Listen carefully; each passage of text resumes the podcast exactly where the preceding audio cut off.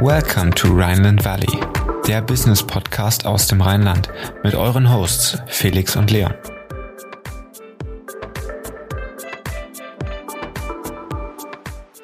Ja, herzlich willkommen zur 14. Folge Rheinland Valley.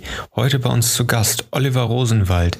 Er war CFO von Wimdu und Clark und ist mittlerweile Geschäftsführer bei Clark. Wie es ist, in einem so stark wachsenden Startup zu arbeiten und wie ihn sein vorheriger Werdegang dabei geprägt hat und heute auch weiterhilft, berichtet er uns im Podcast. Seid gespannt und let's go! Herzlich willkommen im Rhineland Valley, der Business Podcast für zwischendurch. Heute mit Oliver Rosenwald von Clark, dem unabhängigen Versicherungsmanager. Hallo Oliver.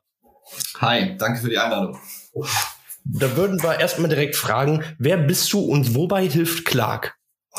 Genau, also ich, ich bin Oliver, ich komme aus einem, einem, kleinen Dorf am Niederrhein, irgendwo zwischen Duisburg und Venlo und bin in den letzten acht bis zehn Jahren in der Startup-Welt unterwegs, überwiegend in Berlin und mittlerweile in Frankfurt angekommen. Wobei hilft Clark, wie du es schon gesagt hast, quasi ist ein digitaler Versicherungsmanager, der dir hilft, Übersicht und Ordnung in deine Versicherung zu bringen. Ja, super interessant. Wir freuen uns auch sehr, dass du heute da bist. Und wir haben gesehen, dass du ein ziemlicher Finance-Experte bist. Das ist auch erkennbar an deinem Lebenslauf. Da würde ich mal kurz resümieren und zeitlich einordnen, was du bis dato so alles gemacht hast. Du hast dein Studium an der Hochschule Magdeburg absolviert, BWL. Da wäre meine erste Frage, war das ein Bachelor- oder ein Masterstudiumgang? Also hast du einen Bachelor vorher noch gemacht? Hast du überhaupt einen Master gemacht? Genau, also ähm, ich würde noch mal eine Station vorher anfangen, weil ich habe nicht diesen klassischen Weg gemacht, Bachelor, Master, Beratung und dann Startup, sondern ich habe tatsächlich vor meinem Studium eine, eine Ausbildung gemacht zum Kaufer im großen Außenhandel und dann auch in einem Großhandel ein Jahr gearbeitet und habe quasi dann erst beim Bachelorstudium angefangen. Ähm, das war also immer gewollt, dass ich studiere, aber auch aus wirtschaftlichen Zwängen habe ich halt diese Ausbildung vorher gemacht, die mir natürlich auch viel praktische Erfahrung dann ähm, mitgegeben hat. Ja, super. Dann direkt im Anschluss nach dem Studium bist du zu Wimdu gegangen. Das ist ein Online-Marktplatz für die Buchung von Unterkünften. Was da auch im Finance-Bereich tätig und dann auch am Ende CFO. Genau, das ist richtig. Ähm, ich habe während meiner Studienzeit ähm, in mehreren Konzernen Praktikas, Werkstudententätigkeiten und so weiter ähm, absolviert und habe da eigentlich relativ schnell für mich erkannt, dass so diese Konzernwelt für mich gar nichts ist und dadurch, dass quasi Magdeburg-Stendal nah in Berlin ist und ich dann ein großes Netzwerk hatte, hatte ich dann die, die Möglichkeit, relativ kurzfristig nach dem Studium bei Wimdu, einem von Rocket Internet gegründeten Startup, halt äh, einzusteigen und habe da dann quasi komplett die Journey vom Controller bis zum CFO durchlebt. Das ist richtig und immer der Fokus Finance dabei, der dir sehr zu liegen scheint. Im Anschluss bist du dann als CFO bei Clark eingestiegen und ab 2020 dann auch noch Managing Director geworden. Was, was fasziniert dich am meisten an Clark und äh, wie kam es zu dem Wechsel von Wimdu zu Clark? Genau, also meine Beziehung zu Clark äh, startete schon weit, bevor ich bei Clark angefangen habe zu arbeiten. Und zwar, ähm, ich glaube, im Juni 2015 war es, habe ich einen Artikel gelesen in Gründerszene, das quasi Clark gestartet ist. Und den Christopher, den Gründer Clark, den kannte ich noch aus gemeinsamen Berlin-Zeiten.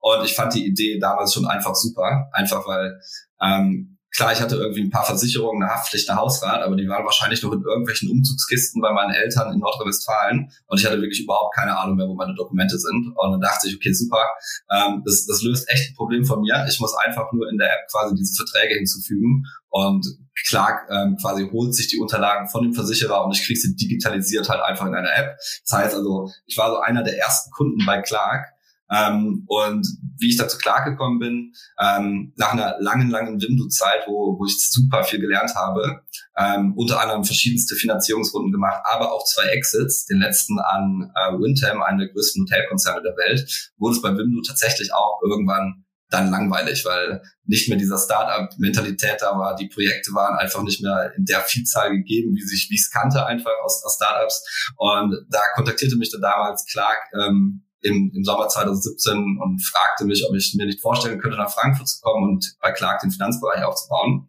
Bei Frankfurt war ich ehrlicherweise erstmal ein bisschen skeptisch, habe mich aber mittlerweile daran gewöhnt ähm, und bin dann im Dezember 2017 bei Clark eingestiegen. Jetzt, bevor wir nochmal tiefer in die Branche von Clark und des oder und Clark selbst einsteigen, ähm, hätte ich nochmal eine Frage zu, zu Wimdu. Du hast es gerade schon gesagt, es war Part von Rocket Internet. Ähm, du hast, glaube ich, da auch relativ intensiv mit Oliver Samba zusammenarbeiten dürfen. Wie war da so die Erfahrung? Was hat dich da geprägt und welche Learnings konnte man da mitnehmen? Also was, was mich dafür geprägt hat, ist quasi, dass man ähm, egal wie immer das Ziel erreichen musste und, und keinen interessiert quasi die Story hinter der KPI, sondern man musste halt einfach die Ziele erreichen. Ähm, mit Oli Samba habe ich jetzt direkt nicht so viel Kontakt gehabt. Ich, ich musste halt quasi meiner Funktion als ähm, Finance Manager und Controller oder auch später als CFO natürlich monatliche Reportings äh, an ihn direkt schicken, aber ähm, mehr als ein kurzes, knappes Okay habe ich von ihm glücklicherweise nie bekommen. Und ich glaube, das war auch ein ganz gutes Zeichen. Ja gut, das klingt auch nicht verkehrt. Ich glaube, so, so ist es schon in Ordnung. Ähm, dann gehen wir mal in die, in die Branche von Clark. Ähm, was fasziniert dich denn am meisten an den, an den Insurtech-Innovationen? Ähm, es ist ja ein sehr lebhafter Tech-Bereich und es wird auch immer mehr digitalisiert. Ähm, wo kommt da die Faszination her und was begeistert dich am meisten? Ähm, ja, also was, was begeistert mich, das finde ich ein bisschen schwierig, weil erstmal das Produkt Versicherung an, an sich, das wird ja nicht verändert. Also es ist gut, dass es das gibt. Wir sind abgesichert, wenn wir zum Beispiel berufsunfähig werden. Ähm, wir haben eine Haftpflichtversicherung, wenn wir bei einem Umzug was kaputt machen ähm, und so weiter. Das heißt also erstmal das Produkt Versicherung ähm, ist wenig innovativ und das ist auch okay so. Ähm, was innovativ ist, ist quasi der Weg, wie wir Versicherungen kaufen. Weil bis vor wenigen Jahren war das tatsächlich noch so oder überwiegend so, dass wir Versicherungen genauso gekauft haben, wie unsere Eltern das gemacht haben. Quasi, dass der Versicherungsvertreter bei dir zu Hause auf der Couch sitzt.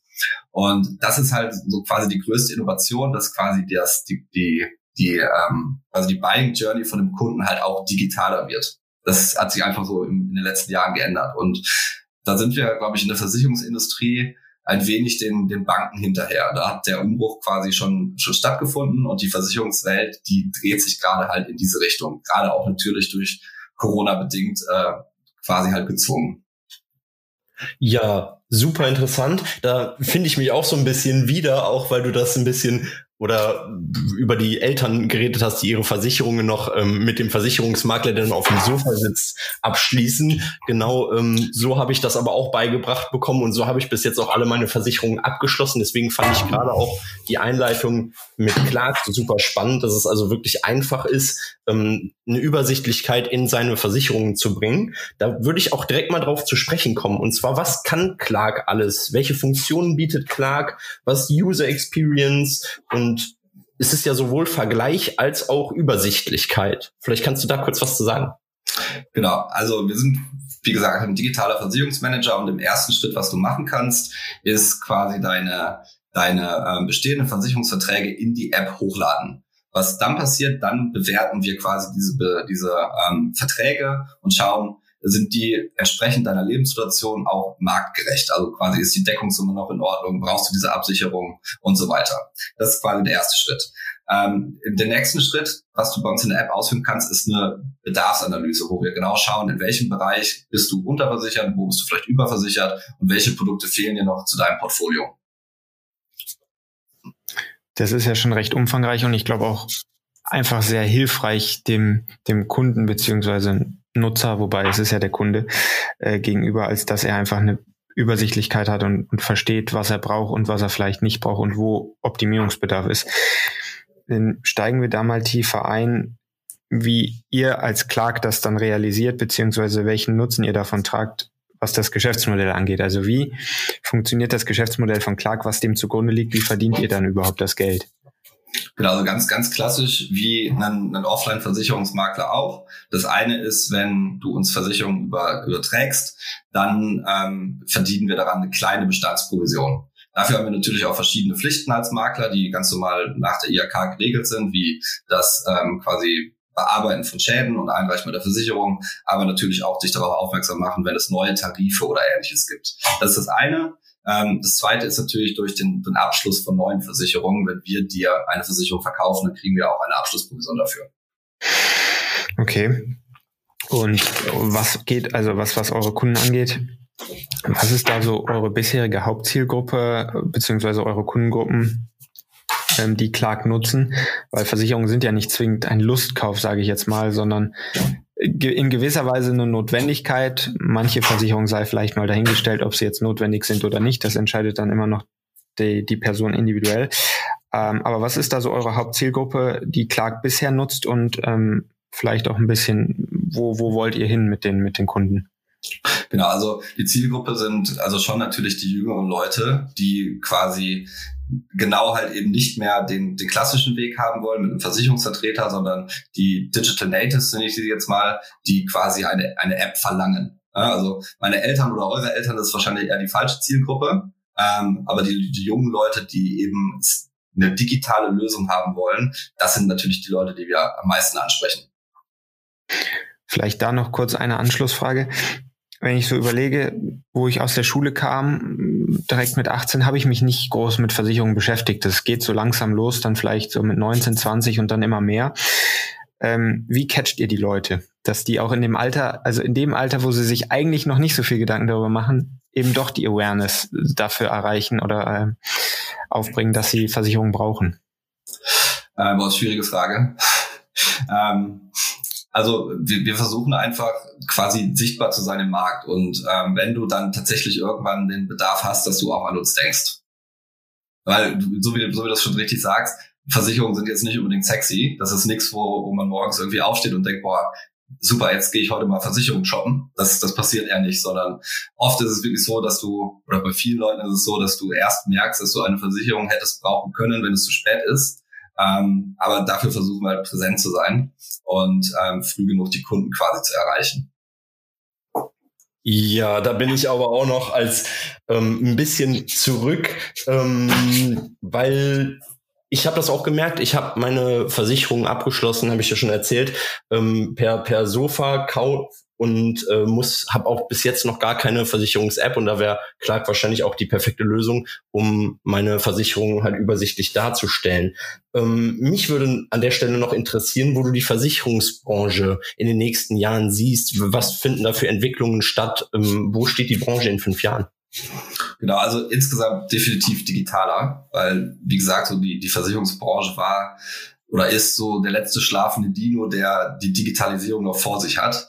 Und jetzt gerade durch Pandemie bedingt ändert sich einfach der, der die Buying Journey, der quasi der Ansatz der Versicherung auch selber, dass sie den Kunden eine App zur Verfügung stellen, dass sie papierlos werden wollen und so weiter. Das heißt also, wie gesagt, das Produkt an sich, das wird sich nicht irgendwie verändern, das ist auch gut so, sondern eher halt der Weg, wie es dem Kunden zugänglich gemacht wird. Und das wird natürlich noch in den nächsten Jahren halt ähm, unaufhaltsam weitergehen.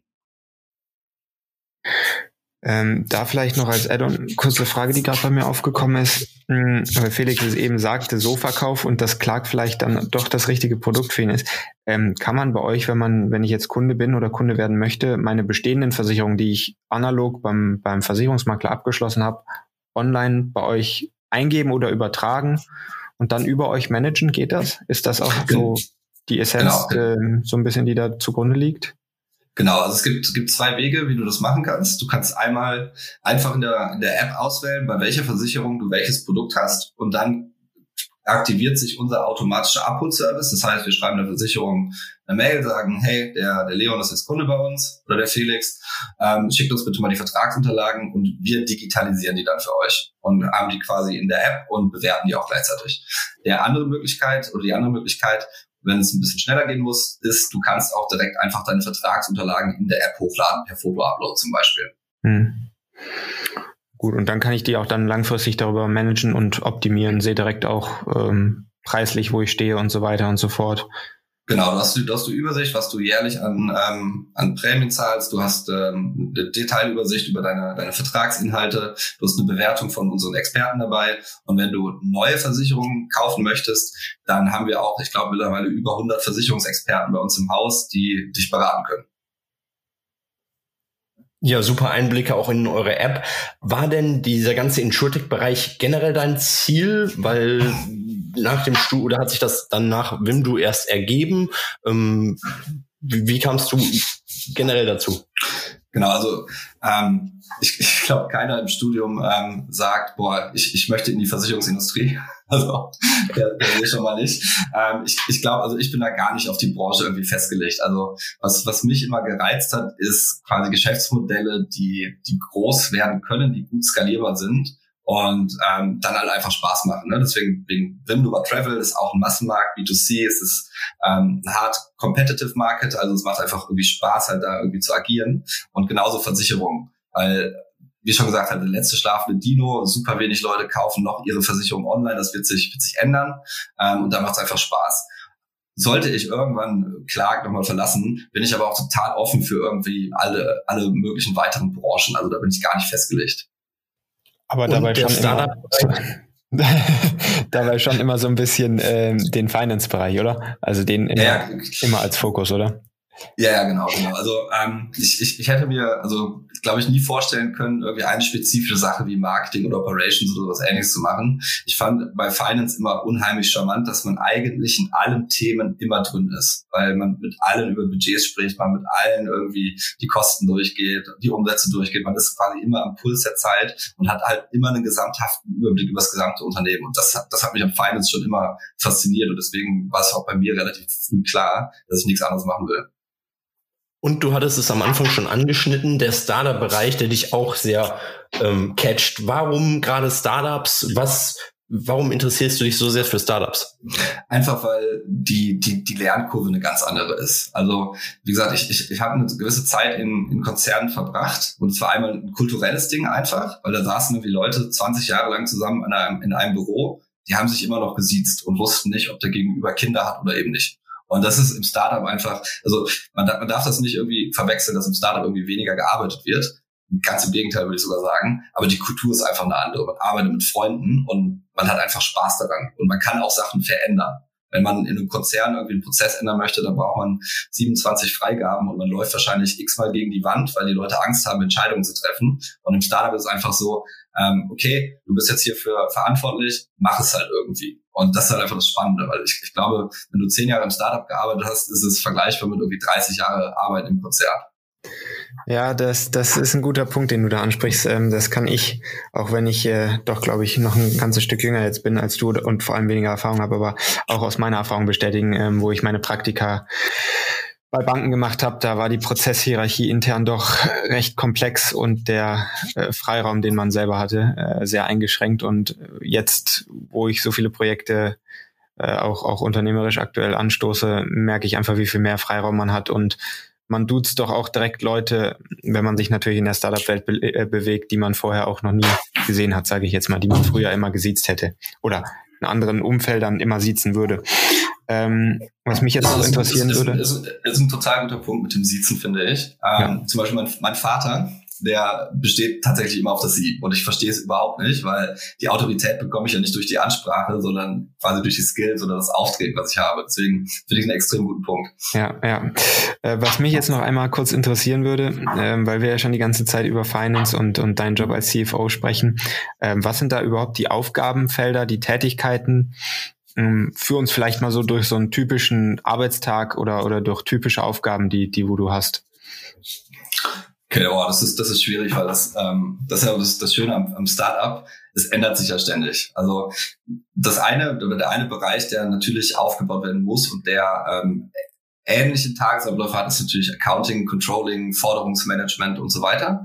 Aber dann zum Beispiel alleine bei Clark in den letzten dreieinhalb Jahren ähm, haben wir zwei Finanzierungsrunden gemacht, wir haben zwei Unternehmen gekauft, wir haben internationalisiert. Und das sind alles so Themen, wo man natürlich dann immer wieder mit drin ist. Ähm, verschiedenste Due Diligences und so weiter und so weiter. Deswegen so einen typischen Arbeitstag gibt es eigentlich fast nie. Also sehr schnelllebig, auch sehr, ähm, man kann morgens nicht absehen, wo man abends steht und was bis abends noch alles so passiert. Genau, also man versucht natürlich schon seinen Tag zu planen, aber es kommt oft genug vor, dass man das über den Haufen werfen muss, ja. Ja, alles klar. Weil du dich ja auch ähm, mental und geistig fit halten musst und auch wahrscheinlich immer weiter Wissen sammeln musst und, und ähm, dafür auch gewisse Plattformen nutzt, würde mich mal interessieren, welche Plattformen das sind. Wo holst du dir jetzt ähm, dein Wissen her? Genau, also erstmal glaube ich, ähm, um vielleicht auch da nochmal irgendwie einen Schritt vorher anzufangen, dass das Wissen, was ich mir irgendwie angeeignet habe in den letzten Jahren, das war, glaube ich, überwiegend echt einfach Learning by, by Doing. Also quasi du, du kommst aus dem Studium raus und du hast ein gewisses Rüstzeug irgendwie mit an der Hand, aber ähm, so richtig vorbereitet auf die Welt da draußen bist du nicht. Und das, da fällt mir immer ein, ein ganz tolles Beispiel ein, was ich bei, bei Rocket Internet gelernt habe, beziehungsweise Windu. Ähm, und auch quasi, es gibt oft die Frage, was hättest du gerne irgendwie mit 20 schon gewusst, was du jetzt weißt? Und das sind einfach so Sachen, äh, oder beziehungsweise ein großes Projekt, da ging es um die Liquidation von Tochterunternehmen auf der ganzen Welt. Also ich musste quasi die Aufgabe bekommen, hey, liquidier doch mal irgendwie Wimdu, Hongkong, Chile, Brasilien, Türkei, was auch immer. Und ich habe dafür irgendwie anderthalb oder zwei Jahre gebraucht. Einfach weil ich nicht wusste, wie es geht und mir auch eigentlich keiner so richtig helfen konnte. Und wenn ich das halt wenn ich das heute machen würde, wäre ich wahrscheinlich in einem Monat damit fertig. Einfach weil ich es halt gelernt habe on, on the job. Deswegen, also ich glaube, das Wichtigste oder das meiste Wissen, das lernst du einfach in der Welt da draußen. Deswegen ist auch Startup wieder so toll, weil du direkt die Verantwortung für solche Sachen bekommst und nicht irgendwie erst zehn Jahre warten musst. Ja, das, ja. Erzähl, erzähl ruhig weiter. Nee, mach du, mach du, alles gut. Ähm, weil ich wollte ich wollte gerade reingrätschen und sagen, genau so hatte Ben Sofiani, ein ehemaliger Podcast-Gast, das uns auch gesagt. Der hat gesagt, du kannst innerhalb von einem halben Jahr in absolut allem wirklich dir eine Expertise aneignen. Du musst dich nur extrem damit auseinandersetzen. Aber allein durch dieses Learning by Doing kann man, glaube ich, sich schon sehr viel Wissen aneignen. Ja, genau, genau. Und dann ansonsten, welche Plattform konsumiere ich, um ähm, Wissen anzueignen. Also erstmal natürlich, um irgendwie up-to-date zu bleiben, alle einschlägigen Startup-Magazine wie Gründerszene, Deutsche Startups, Business Insider, Handelsblatt und so weiter. Und dann ähm, lese ich natürlich auch gerne ab und an mal ein Buch. Und da kann ich tatsächlich also zwei Bücher empfehlen, die in meiner Karriere extrem geholfen haben. Das eine ist ähm, Zurück an die Arbeit von Lars Vollmer. Da beschreibt quasi, wie, wie werden aus Business-Theater haben wieder richtige Unternehmen. Und das fand ich extrem hilfreich. Weil wenn man überlegt, wie viel Zeit man am Tag mit Meetings, mit Mitarbeitergesprächen, mit Feedbackgesprächen, mit Budgetverhandlungen verbringt und wie wenig Zeit der einzelne Mitarbeiter quasi Wertschöpfung für den Kunden erzeugt, dann ist das schon teilweise echt erschreckend und wirklich Theater, was gespielt wird in den Unternehmen. Deswegen, das ist ein super hilfreiches Buch. Das zweite ist, und das hätte ich vielleicht auch ein paar Jahre eher lesen sollen, ähm, super interessant, das perfekte Mindset heißt es. Da geht es quasi darum, dass ein ehemaliger McKinsey-Berater und ein Trainer von Olympia-Athleten ähm, beschrieben, quasi, wie man sich, sich weiterentwickelt. Und ähm, da sind zwei Learnings, die ich mitgenommen habe. Also einmal, du musst dich immer leicht überfordern und aus deiner Komfortzone rauskommen, aber du musst dir auch Pausen nehmen. Und das halt ganz einfach mal zu, zu oder plakativ zu beschreiben ist, wenn du ins Fitnessstudio gehst und trainierst mit einer 1 Kilo Hantel, ähm, dann kannst du 100 Wiederholungen machen und es bringt gar nichts. Und wenn du eine 150 Kilo Hantel nimmst, dann reißt vielleicht dein Muskel und es bringt dir auch nichts. Das heißt, du musst quasi immer dich so leicht überfordern, aber du musst natürlich auch, dann wenn du den Muskelkater hast, dich wieder ein bisschen zurücknehmen und quasi halt dir die Zeit geben zu regenerieren. Und das ist, äh, also diese beiden Bücher kann ich echt empfehlen. Ja, das sind, glaube ich, sehr wertvolle Learnings, gerade auch mit der leichten Überforderung, dass man immer schon die, die 105 oder 110 Prozent geben muss, aber sich doch auch seine, ähm, Pausen oder Erholungszeiten nehmen muss, um eben dann auch wieder Raum für Neues zu schaffen. Ähm, jetzt haben wir das persönliche Learning fast schon so ein bisschen durchgekaut, sage ich mal, mit, mit Learning by Doing. Aber hast du sonst noch persönliche Learnings aus, aus deiner Erfahrung für unser Publikum, ähm, wo du sagst, so auf meinem Weg, retrospektiv, hätte ich das und das vielleicht anders gemacht oder habe aus den Dingen besonders gelernt, was ich jungen Leuten weitergeben möchte? Ähm, genau, also ich, ich, ich tatsächlich, was ich so ein bisschen beobachte, dass, also obwohl ich erst 35 Jahre alt bin, dass, dass hinter mir schon wieder so eine andere Generation heranwächst, die deutlich mehr Fokus auf Work-Life-Balance hat, was auch, was auch absolut gut ist. Weil für mich war das damals irgendwie so völlig klar, okay, wie, wie kommst du weiter? Du musst der Erste im Büro sein und du musst der Letzte im Büro sein. Und das, das finde ich, das, das löst die Generation hinter uns deutlich besser, weil die sagt einfach, okay, ähm, ich, ich ähm, nehme mir halt einfach die Zeit, um 18 Uhr zum Yoga zu gehen und das ist genau richtig. Und also quasi als, als Learning oder was, was ich halt jungen Leuten empfehlen kann, ihr müsst euch extrem beschäftigen mit eurer Aufgabe, aber nehmt euch auch eure Pausen. Aber man ist dann teilweise auch gar nicht im Büro, sondern arbeitet von zu Hause aus. Ich glaube auch gerade im, im Arbeitsplatzdenken hat so ein Umschwung stattgefunden. Es wird auch viel von zu Hause gemacht und gerade auch bei Startups ist dieses mobile Arbeiten unfassbar wichtig geworden. Ja, genau. Also das, also das handhabe ich mit meinem Team tatsächlich schon immer so. Ähm, ich, ich vertraue meinem Team und mir ist es völlig egal, wo die arbeiten. Also die brauchen nicht im Büro sein oder neben mir sitzen, weil man weiß ja oder man sieht ja, ob die Resultate kommen oder nicht. Und das klar, diese ganze Homeoffice-Regelung, die haben natürlich durch Corona einen mega Schub bekommen, aber ich glaube, Startups waren da schon immer ein bisschen flexibler als jetzt die alteingesessenen Konzerne. Genau, also an Eigenverantwortung ähm, auch appellieren und Freiraum schaffen. Das ist, glaube ich, in der Startup-Welt auch so ein fundamentales äh, äh, Setting, das da sein muss. Dann würde mich noch interessieren, was hast du denn noch für langfristige Ziele? Boah, das ist eine gute Frage. Also erstmal haben wir bei Clark natürlich noch eine ganze, ganze Menge vor. Ähm, was ich danach irgendwann mal mache, weiß ich noch nicht so genau. Also ich könnte mir vorstellen, vielleicht irgendwann auch mal die Seiten zu wechseln und ähm, auf VC-Level oder Investor-Ebene zu arbeiten, um quasi die Erfahrung, die man selbst generiert hat, weiterzugeben an junge, hoffnungsvolle Startups. Ähm, sollte es aber natürlich nochmal irgendwann in ferner Zukunft eine, eine interessante Gelegenheit geben, nochmal irgendwie als vielleicht tatsächlich sogar Gründer oder nochmal Finanzchef in einem Startup zu sein, ähm, würde ich das auch nicht ausschließen.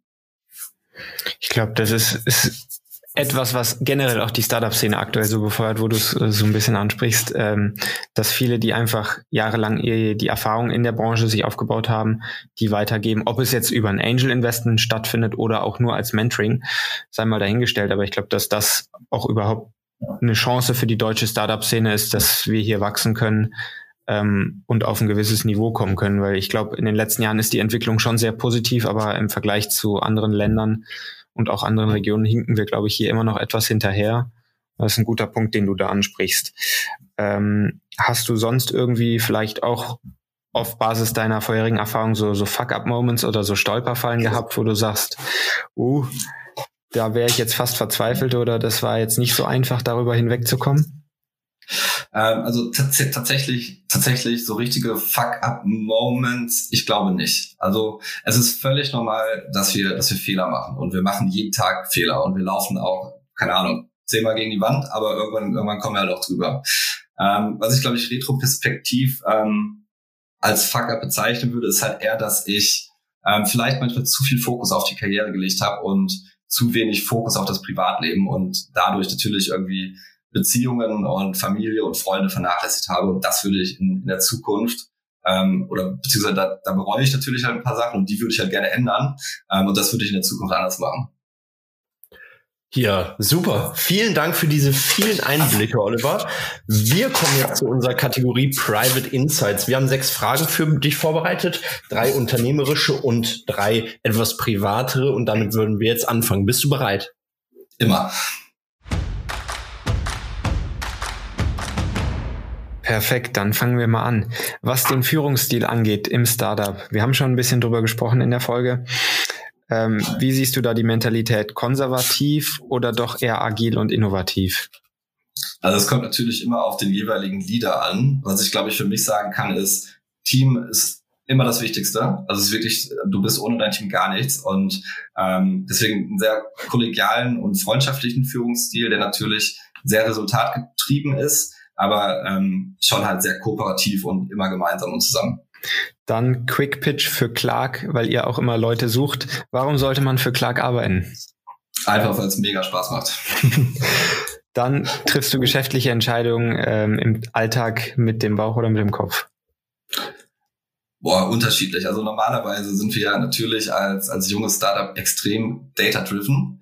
Wenn es aber zum Beispiel um Personalentscheidungen oder sowas geht, wenn, wen hire ich, dann ist es natürlich auch manchmal eine Bauchentscheidung. Alles klar, dann kommen wir jetzt zu den etwas privateren Fragen. Wie gut bist du denn persönlich versichert? Seitdem ich bei Clark arbeite, sehr gut. Habe ich mir fast gedacht. Deine Urlaubsziele, wo bist du am liebsten, aber jetzt wird es speziell im außereuropäischen Ländern? Also tatsächlich bin ich eigentlich nicht so der Riesenfan von Fernreisen. Ich hatte auch da vor, vor ein paar Jahren mal so ein, so ein Erlebnis in, in Panama.